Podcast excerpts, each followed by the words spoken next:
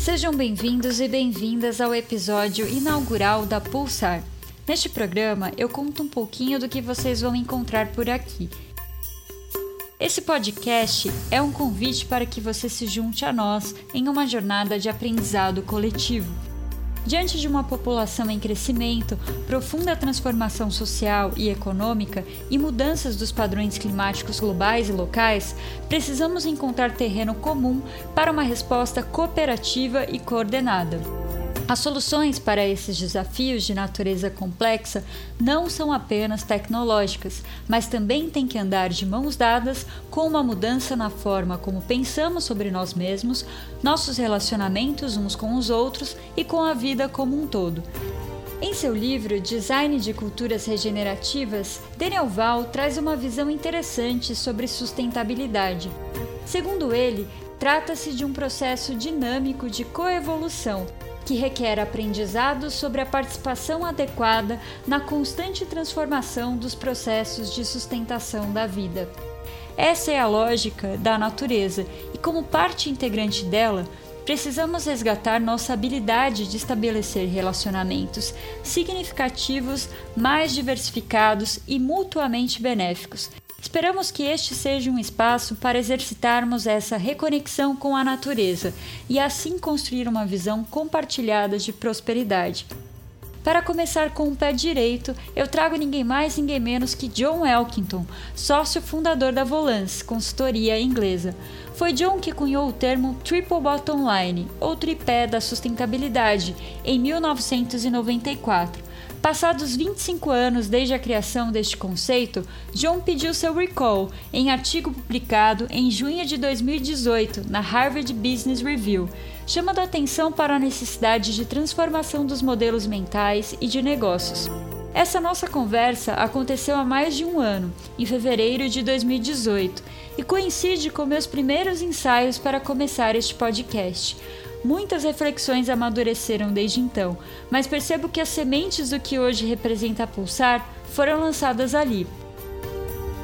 Conversamos sobre tecnologia, educação e conexão com a natureza. Separei alguns trechos aqui, mas vocês podem conferir o áudio e a transcrição da nossa conversa na íntegra e também uma parte da entrevista em vídeo no site da Pulsar. Sobre tecnologia, John chama atenção para o paradoxo de que, ao mesmo tempo que ela amplia em muito as possibilidades de conexões, tem gerado cada vez mais solidão nas pessoas. Para ele, daqui a alguns anos, empresas como Google, Facebook, Amazon estarão na mesma posição de que as empresas de tabaco nas últimas décadas. Confere um pouquinho do que disse o John. I think in many ways these new media and new technologies enable us to connect in ways that again would have once been inconceivable. But they can also make people profoundly lonely. They can they, they, they give um, people a sense that whatever they are, whatever they think they can be, it's not enough because they're exposed to uh, examples of people being better or or, or um, seem to be uh, famous or sexier or whatever it happens to be. And it's not that that didn't happen with television it, it sort of did, um, but, but at a much slower rate and a much more manageable rate, perhaps. I suspect that in the coming years and decades, the Facebooks, the Amazons, the Googles of this world are going to be in a rather similar position uh, to some of the tobacco companies who, who, who discovered a set of problems mm-hmm. and then tried to cover them up because they felt, no, but it, people are happier if they smoke or whatever. John chama atenção também para as consequências de um modelo educacional centrado no conhecimento técnico-científico e dos reflexos disso em nossa sociedade. Typically, young men who've built uh, the latest iteration of Silicon Valley and, and, and companies like Google and, and, Uber and so on. And when you look at um, some of the problems that these companies are starting to have, like facial recognition programs that don't recognize the black face because when the programming was done, um, uh, it was all done by young white men, and and they, and, and, and then the, the, the gender aspect, the lack of diversity. Totally, and and you look at the history, educational history of many of these extraordinarily bright uh, and impactful entrepreneurs and their employees. And what you often see is a very strong focus on science and technology, the sort of STEM disciplines in the United States uh, and very little exposure to what we might call the liberal arts. I mean, there's uh, the more social and cultural uh, aspects of all of this. So they, they come into their roles ill prepared for some of the um, challenges that uh, emerge once their technologies reach a significant scale. So it's very clear that our edu- current educational system works quite well in some ways, and in others, um, it's not doing its job at all. Ainda sobre educação, ele comenta que, diante do advento da tecnologia, o sistema educacional terá que se transformar de forma profunda, justamente para valorizar o aspecto humano. I think in the next 15 to 20 years, the global education system is going to have to change profoundly. And, and I think one of the aspects that's often discussed is the need, as technology changes so fast, for a life of continual learning. That, that, and that's why I started by saying I think the human side of this is crucial.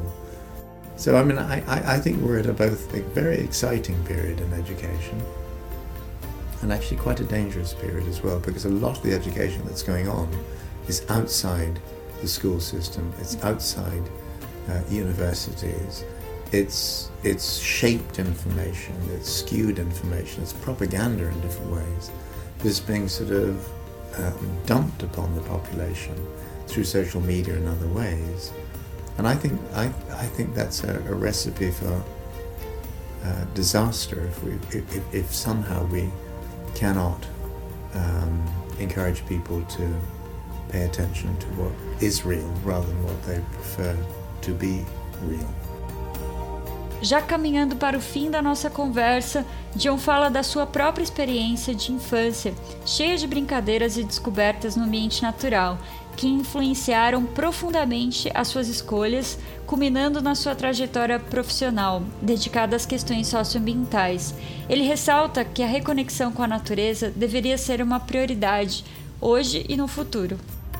in my own life, I think um, early exposure to the natural world in the 1950s, initially in Northern Ireland, then in Cyprus, was absolutely crucial in terms of pushing me onto the career path, if that's what it is, that I've been on ever since. And but a lot of it wasn't organized by anyone. It just happens that I, I would go out at night and on my own and experience things that other people didn't. I mean, I've been completely surrounded in a field of eels, you know, um, and, and just being absolutely shocked rigid, and then this incredible sense of um, connection. So I, I think for some people, being out and immersed in nature is incredibly important people are increasingly isolated from nature and the natural world. They don't know where their food comes from, they don't have really very much experience at all uh, with wildlife. I think that's really deadly dangerous, and I, and, and I don't think any number of television programs are sufficient to give people a true sense of what the natural world is all about. So I, I, I, I think to your question, nature is essential. Uh, we've lost our way in terms of educating people or encouraging people, enabling people to connect or reconnect with nature. And I think that has to be a number one priority in the future. Ficou com vontade de ouvir mais? Então acesse o site da Pulsar para conferir a entrevista na íntegra. Aproveita e se inscreva para acompanhar nosso podcast no Spotify e YouTube para conferir nossas entrevistas em vídeo. Este podcast é desenvolvido em parceria com a Diorama, especializada em produções audiovisuais. Visite o Instagram, arroba Diorama Filmes, para saber mais. Nos vemos em breve. Até!